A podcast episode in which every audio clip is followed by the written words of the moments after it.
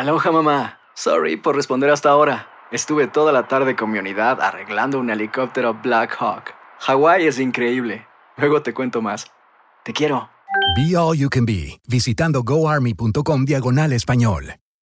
Boost Mobile tiene una gran oferta para que aproveches tu reembolso de impuestos al máximo y te mantengas conectado. Al cambiarte a Boost, recibe un 50% de descuento en tu primer mes de datos ilimitados. O, con un plan ilimitado de 40 dólares, llévate un Samsung Galaxy A15 5G por $39.99. Obtén los mejores teléfonos en las redes 5G más grandes del país. Con Boost Mobile, cambiarse es fácil. Solo visita boostmobile.com. Boost Mobile, sin miedo al éxito. Para clientes nuevos y solamente en línea, requiere AroPay. 50% de descuento en el primer mes requiere un plan de 25 dólares al mes. Aplican otras restricciones. Visita boostmobile.com para detalles. Dicen que traigo la suerte a todo el que está a mi lado. Y esa es mi mala fortuna. Basada en el clásico de Juan Rulfo, llega Univisión, El Gallo de Oro. Supongamos que la caponera puede inclinar la suerte a quien ella quiera. ¿Estás tardando en conquistarla? Con Lucero, José Ron y Plutarco Asa. Este gallo está cambiando la vida. En una historia legendaria de amor y azar. No trates de cambiarme, no lo vas a lograr. El Gallo de Oro, gran estreno miércoles 8 de mayo a las 9 por Univisión. Soy María Raquel Portillo. Probablemente me conozcan con el nombre que me impuso mi abusador, Mari Boquitas. Cuando apenas tenía 15 años, me casé con Sergio Andrade, el exitoso productor que lanzó la carrera de Gloria Trevi y que resultó ser un abusador sin escrúpulos. Voy a contar esa historia por primera vez sin interrupciones. No vengo a contar mi versión, vengo a contar mi historia. En boca cerrada. Escúchalo en tu plataforma de podcast favorita. Univisión Reporta es un podcast de euforia.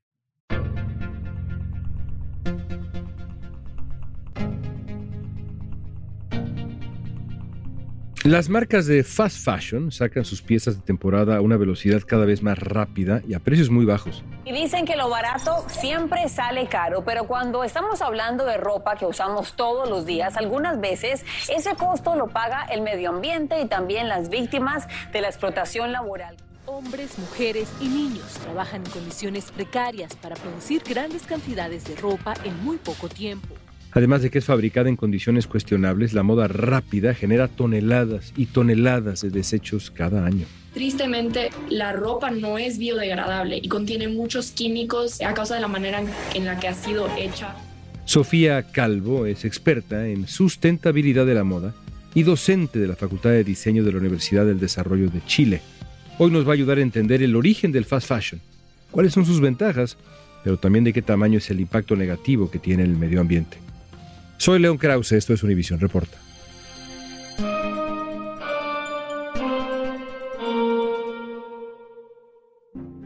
Sofía, comencemos con esto. ¿Qué es la moda rápida?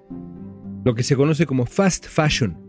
La moda rápida es un modelo de negocio que busca tomar las tendencias, ya sea de las grandes casas de moda como de las tendencias que vemos en la calle, y traducirlas a un vestuario que pueda ser producido de manera muy rápida, en gran volumen. Y para eso, obviamente, utiliza materiales de muy bajo costo, principalmente poliéster, de muy mala calidad, con obsolescencia programada y percibida al mismo tiempo, lo que hace que la ropa en su mayoría termine siendo desechable. A ver, ¿por qué es tan popular? Más allá de lo obvio, digamos, en cuanto al diseño y demás, ¿cómo explicarías cómo es que estas marcas han logrado que el modelo de fast fashion sea tan exitoso? Yo creo que se da por diferentes fenómenos. Por un lado, por la posibilidad de obtener ropa que está asociada a determinadas tendencias de temporada, pero también a estilos que son muy atractivos para el consumidor final a un bajo precio, en uh, la cantidad de recambios que tiene esa ropa y también un sistema, digamos, económico y social donde la ropa ha perdido su valor intrínseco y la hemos convertido en el fondo en un bien en un, o un producto desechable, donde no nos importa mucho su duración, porque siempre vamos a tener la opción de conseguir algo nuevo a un precio muy bajo y eso de alguna forma hace que las personas empiecen a sobreconsumir y al mismo tiempo se sobreproduzca. Decías que la ropa se vuelve desechable rápidamente, hablabas de una obsolescencia. Este concepto a mí me parece muy interesante la idea de que estos grandes productores de ropa lo hacen pensando en, digamos, una obsolescencia planeada del producto que dure poco para que luego el consumidor regrese una y otra vez y el ciclo se repite. ¿Así funciona? Así, tal cual. Hay dos tipos de obsolescencia que se producen en este fenómeno. La obsolescencia programada, que es la que tú mencionabas, en el fondo es de fabricar materia, en este caso en prendas de vestir con materiales de muy mala calidad. Por lo tanto, a los primeros lavados ya empiezas a percibir que la ropa empieza a tener peeling, ya no se ve como nueva, en algunos casos se deforma y eso también empieza a generar ciertas disformes corporales, pero al mismo tiempo también tiene muy malas terminaciones, lo que hace que muchas veces se arraje o se le salgan las costuras, se le salgan los botones, etc. Y además hay otros casos en donde también se suma la obsolescencia percibida, y es decir, que estas prendas están asociadas a tendencias que ni siquiera podríamos decir que son temporadas, son micro tendencias que incluso se promueven en redes sociales, que te dan la sensación de que si tú la compras, te sientes cómodo al principio, pero cuando esa tendencia deja de ser válida, que le llaman la FAD en moda, te empiezas a sentir incómodo. Entonces, tú decides no usarla porque ya sientes que estás como en el fondo fuera de sintonía y eso hace que también eventualmente la deseches o la exilies en tu closet. Digamos, es la moda de la micromoda que desaparece rápidamente. Exactamente. Y asociadas esencialmente a redes sociales y también a un movimiento de personas, en este caso de influenciadores o influencers, que están también contribuyendo a que este movimiento vaya creciendo, porque antes hablamos de moda rápida, pero ahora hablamos de moda ultra rápida o de fast, fast fashion o también de moda en tiempo real, que son, digamos, modelos que han acortado el ciclo productivo y que al mismo tiempo han desechado esta idea de tener que ir a una tienda para conseguir eso, sino que lo haces directamente en Internet y eso hace que también no haya mediación de un producto físico, sino que simplemente la mediación la haces a través de la pantalla. Porque hoy en día siempre acudimos a las redes sociales y es lo que nos comparamos y es lo que a donde queremos llegar. Las marcas produciendo cada vez a nivel más rápido, pero también el consumidor tendría que ser un consumidor más consciente. La Fundación Ellen MacArthur ha calculado que cada segundo se arroja a los vertederos o se incinera un camión lleno de textiles abandonados. Se calcula que la gente compra un 60% más de ropa y la usa la mitad del tiempo. Te preguntaría cómo empezó esto y la pregunta tiene esta intención. En el pasado, como señalabas hace unos minutos, uno se compraba ropa que duraba años. Y no nada más porque, porque duraba años, sino porque uno compraba, pues no sé, un suéter, un pantalón, un saco, etcétera y la idea era que lo acompañara uno, digamos, pues durante un, buen tiempo. Eh, no había la idea de esto me va a durar dos meses y a otra cosa. ¿Hay un momento donde cambia eso? Es decir, el surgimiento de alguna marca en particular, por ejemplo. A ver, yo creo que el cambio de modelo productivo de la moda se empieza a observar a partir de la década de los 50 del siglo pasado, con esta idea de los estados de bienestar, donde también, fruto de la Segunda Guerra Mundial, empiezan a cambiar las tendencias de consumo y al mismo tiempo la necesidad de los distintos estados de producir para, de alguna manera, reactivar la economía. Y ese modelo que va transitando, digamos, con las décadas, tiene su punto culmen en los 90 con la aparición de Sara, en la, digamos, la marca insigne del grupo Inditex, que inventa este sistema de producción rápida donde prometía que las tendencias que veías en las pasarelas de las grandes casas de moda iban a las tiendas en un lapso entre dos a tres semanas, lo que en el fondo si tú piensas en el proceso productivo anterior de la moda asociada a las tendencias como otoño-invierno, primavera-verano, era un lapso entre cuatro a seis meses. Entonces acorta muchísimo el ciclo y al mismo tiempo siempre con la posibilidad que si tú vas a una tienda y van muchas personas a pedir determinado producto, ellos tienen la opción de entregártelo en algún momento de la temporada. Entonces pasamos de tener dos temporadas, en algunos casos ya cuando se amplía un poco el margen cuatro, a tener 52 temporadas. 52 temporadas, claro, una por semana. Déjame preguntarte esto ahora. ¿Hay un problema de plagio, de propiedad intelectual, de diseño, cuando estos productos, estas prendas que aparecen en las pasarelas, inmediatamente aparecen después en los estantes de las tiendas tan rápido?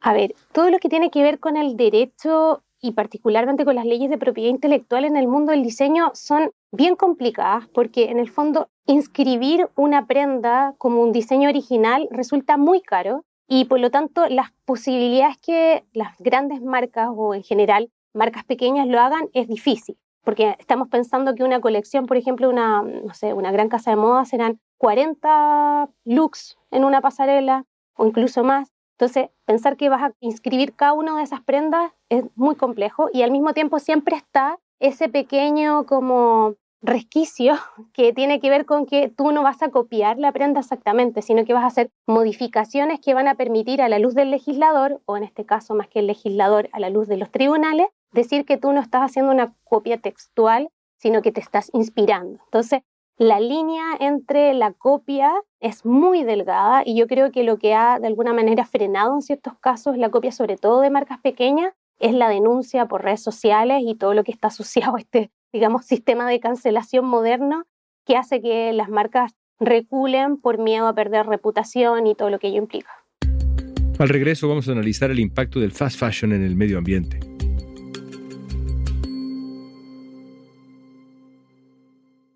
Dicen que traigo la suerte a todo el que está a mi lado. Y esa es mi mala fortuna. Basada en el clásico de Juan Rulfo, llega Univisión, El Gallo de Oro. Supongamos que la caponera puede inclinar la suerte a quien ella quiera. ¿Estás tardando en conquistarla? Con Lucero, José Ron y Plutarco Asa. Este gallo está cambiando la vida. En una historia legendaria de amor y azar. No trates de cambiarme, no lo vas a lograr. El Gallo de Oro, gran estreno miércoles 8 de mayo a las 9 por Univisión. Estamos platicando con la periodista y experta en fast fashion Sofía Calvo. Esos mismos jóvenes que están tan preocupados por ciertas cosas tienen que entender que lo que se están poniendo también afecta de alguna manera al planeta. El auge del fast fashion ha traído también problemas ambientales graves. Porque cada año se utilizan 93 mil millones de metros cúbicos de agua. Para que ustedes entiendan, esta agua es suficiente para satisfacer el consumo de 5 millones de personas. Chile es uno de los países más afectados. De acuerdo con la BBC, buena parte de la ropa que desechan en Estados Unidos, Europa y Asia es enviada precisamente a Chile para su reventa. Además, 87% de las fibras que se usan van a parar directo al vertedero. Y un ejemplo que es a nivel mundial es el desierto de Atacama, que ha dado mucho de qué hablar, aún no se soluciona. Eso es un cementerio de ropa. Ahora, más allá del análisis de este fenómeno, tan interesante y las implicaciones en cuanto a la propiedad intelectual y demás, lo cierto es que el fast fashion o, fast fast fashion, como dices tú, tiene consecuencias muy claras para el medio ambiente, para el planeta. ¿Nos podrías decir cómo contribuye la moda rápida al reto enorme medioambiental que enfrentamos? Mira, hay una cosa que es, que es importante poner sobre la mesa. Primero que todo, decir que la industria de la moda se dice que contribuye entre el 4 al 10% de las emisiones de efecto invernadero generales. O sea, es una tremenda contribución como industria. Eso la posiciona entre una de las industrias más contaminantes. Al mismo tiempo, también tiene una gran huella hídrica. Se habla de que el 20% de la contaminación de aguas industriales proviene también de la industria de la moda. Y al mismo tiempo también está generando zonas de sacrificio en distintas partes del mundo al final del ciclo de vida de estos productos, cuando ya los productos eventualmente se van a donación o eventualmente no se están vendiendo, generan estas zonas de sacrificio como las que vimos en el norte de Chile. ¿Qué quiere decir zona de sacrificio? Significa en el fondo que con la falsa promesa de un bienestar económico y con mejores condiciones para la población circundante, en el caso del norte de Chile, de esta comuna de Alto Hospicio, que es la que se ha llevado como todas las consecuencias asociadas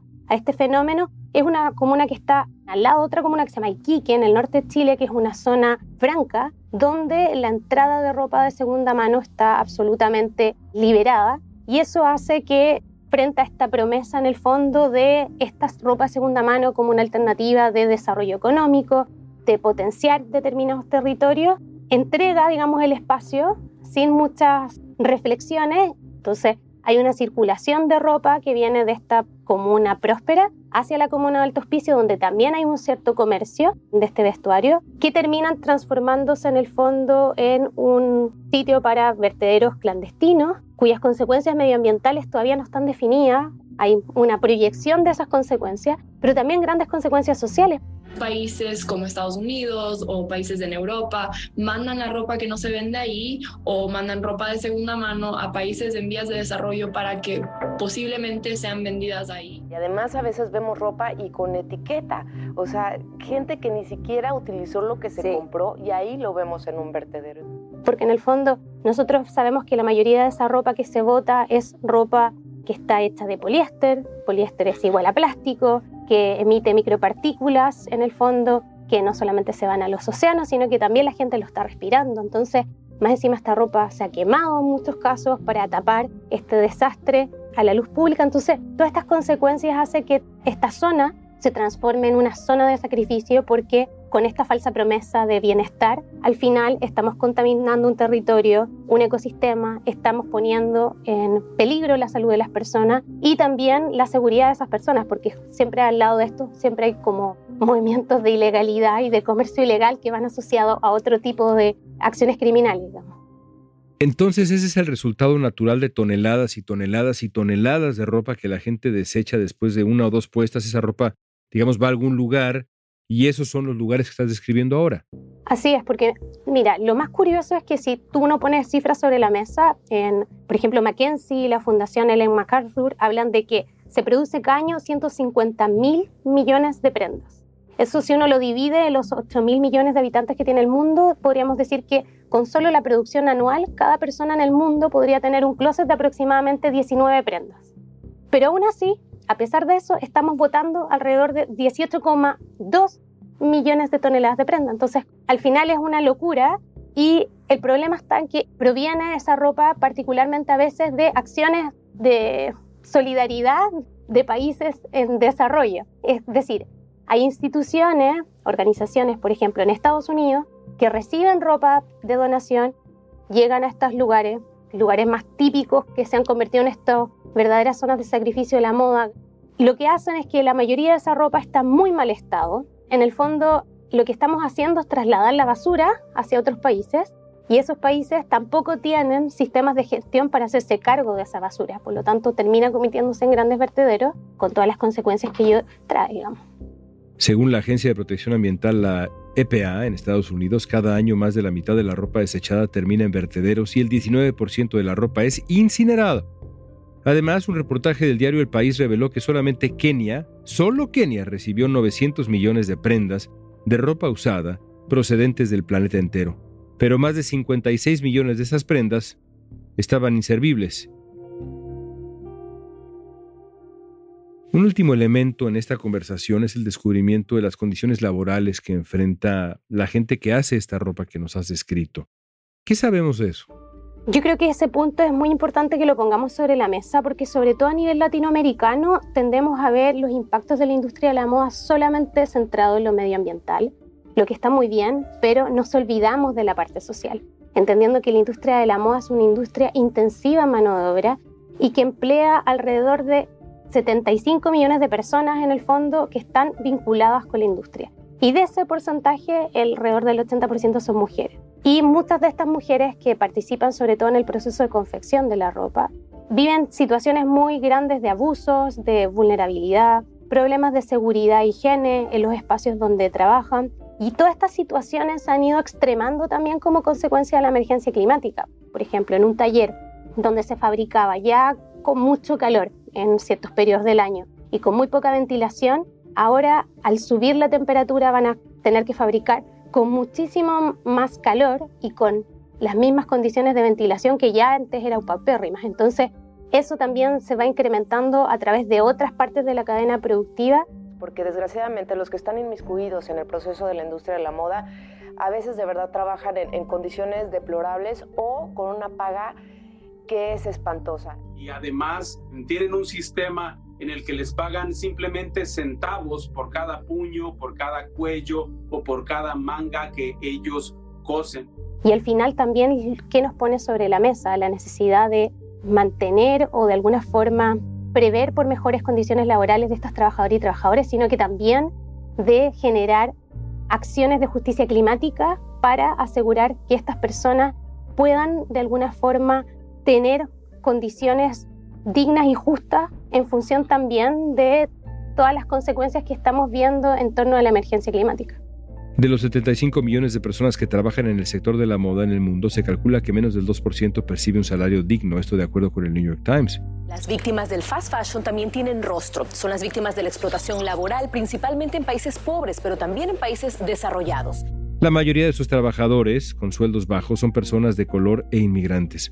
Y las malas condiciones laborales también se presentan en países de primer mundo como Estados Unidos. El Departamento del Trabajo informa que en los últimos seis años más de 6.000 empleados de esta industria han sido explotados porque ni siquiera les pagaban el salario mínimo ni las horas extras. Y es que la industria de las confecciones se considera como una de las que más explota a sus trabajadores.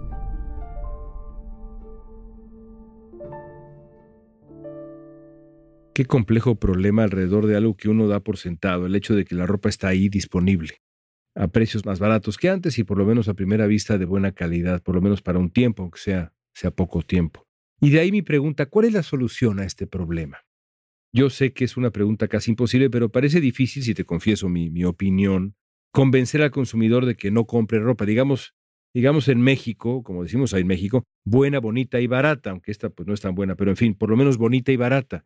Parece difícil convencerlos, ¿no? Aunque, aunque dañe al medio ambiente. Sí, es difícil convencerlos porque, claro, uno cuando está pensando en esto siempre está pensando en, como en el bienestar individual.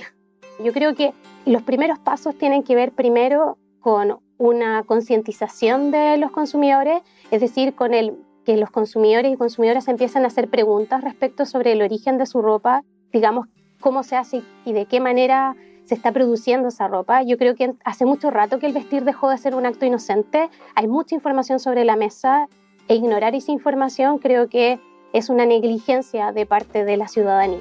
Y por otro lado también es necesario empezar a promover por marcos regulatorios más estrictos en todos los países, no solamente los productores, sino que los receptores de ropa, de tal forma de lograr asegurarnos de que esa ropa esté hecha con el menor impacto medioambiental y en las mejores condiciones laborales posibles. Entonces yo creo que una de las cosas que se promueve desde el punto de vista de la sostenibilidad es que la sociedad civil y bueno, y los estados empiezan a generar marcos regulatorios mucho más estrictos, porque la industria de la moda lleva muchos años desde esta voluntariedad y de esta idea de acuerdos no vinculantes, y al mismo tiempo se nos está acabando el tiempo, por un lado, desde el punto de vista medioambiental, para hacer las transformaciones, y desde el punto de vista social también, me parece que una industria que todavía esté en los rankings de esclavitud en pleno 2023 es una vergüenza de la cual todos y todas nos tenemos que hacer cargo. Fascinante, Sofía. Gracias por compartir tu tiempo con nosotros en Univision Report.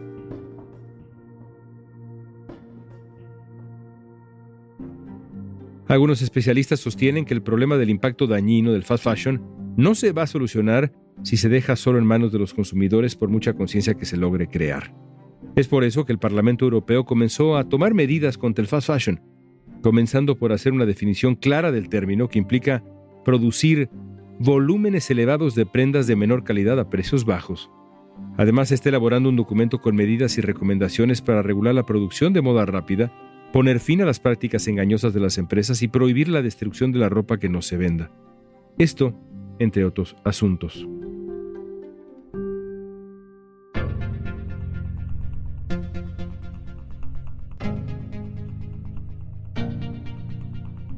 Esta pregunta es para ti. ¿Eres cliente del fast fashion? De ser así, ¿habías pensado en las repercusiones medioambientales de tus decisiones de consumidor? Usa la etiqueta Univision Reporta en redes sociales. Danos tu opinión en Facebook, Instagram, Twitter o TikTok. Escuchaste Univision Reporta. Si te gustó este episodio, síguenos y compártelo con otros. En la producción ejecutiva, Olivia Liendo. Producción de contenido, Mili Supan. Asistencia de producción, Natalia López y Waleska Mansi. Booking, Soía González. Música original de Carlos Jorge García, Luis Daniel González y Jorge González. Soy León Krause, gracias por escuchar Univisión Reporta. El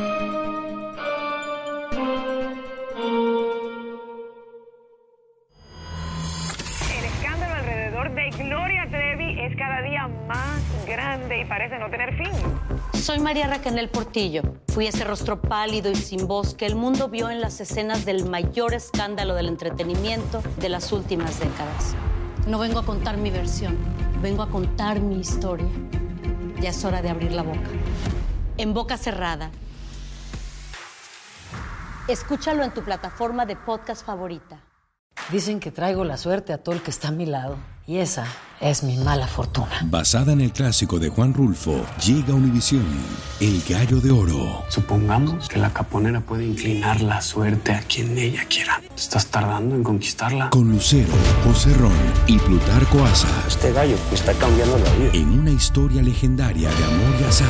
No trates de cambiarme, no lo vas a lograr. El Gallo de Oro, gran estreno miércoles 8 de mayo a las 9 por Univisión.